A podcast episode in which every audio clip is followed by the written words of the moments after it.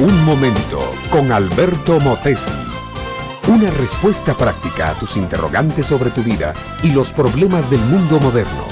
¿Has visto la película Sansón y Dalila? Con toda su belleza fotográfica y sus espléndidos vestuarios y su despliegue de escenarios, ni se compara a la patética simpleza del relato bíblico. Sansón el fuerte campeón israelita se había enamorado locamente de Dalila, la hermosa y seductora muchacha filistea. Y aquí, mi amiga y mi amigo, cabe bien lo de locamente, porque si bien todo amor ardiente tiene algo de locura, el de Sansón por Dalila colmaba la medida, porque Sansón era hombre consagrado a Dios, hombre destinado a cumplir hazañas para Dios y lograr grandes victorias para Dios. Y Dalila, la simpática y cautivadora Dalila, pertenecía justamente al pueblo enemigo. Sansón se casó con ella y allí comenzaron sus problemas. Dalila le preguntaba en qué consistía su gran fuerza. Sansón le dijo, si me atan con siete mimbres verdes perderé mi fuerza. Dalila lo ató con siete mimbres verdes, pero Sansón seguía fuerte como un toro.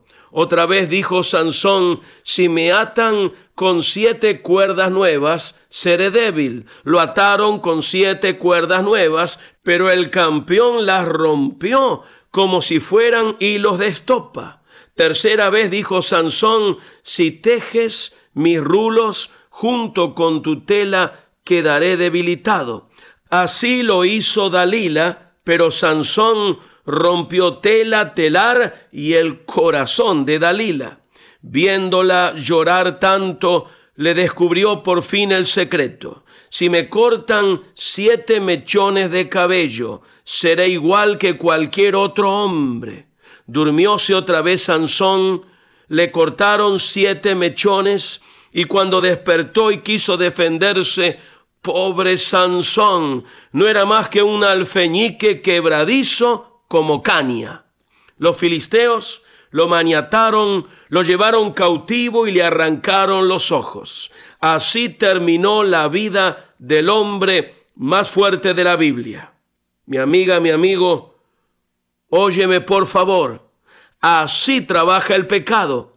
Al principio nos enreda suavemente como con mimbres verdes. Luego el pecado se hace cuerda, soga, mucho más fuerte, más oprimente. Después, ah, después ya son los pensamientos de la cabeza los que se entretejen con los pensamientos de Satanás, como los cabellos de Sansón, símbolo de su potencia, se entretejieron con el telar de Dalila.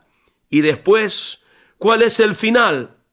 Bueno, así como los cabellos de Sansón fueron cortados, así nuestros pensamientos, nuestras ideas, nuestros conceptos espirituales, nuestras convicciones morales se esfuman y se pierden. Y el resultado final, total ceguera, debilidad, esclavitud y muerte.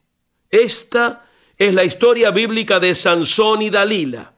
¿Cuál la consecuencia que sacamos? Solo caminando con Cristo y haciendo de Cristo nuestro Señor y Maestro, nos libramos de la muerte por el pecado. La obra del pecado en nosotros es muy sutil, no nos damos cuenta y paulatinamente nuestra vida y nuestra familia se van enredando y cuando queremos salirnos del lío ya es demasiado tarde solo en Cristo. Óyemelo bien, solo en Cristo hay libertad, fuerza y esperanza. Este fue Un Momento con Alberto Motesi. Educación que transforma. ¿Te quieres preparar mejor? Visita Facebook y busca Alberto Motesi University.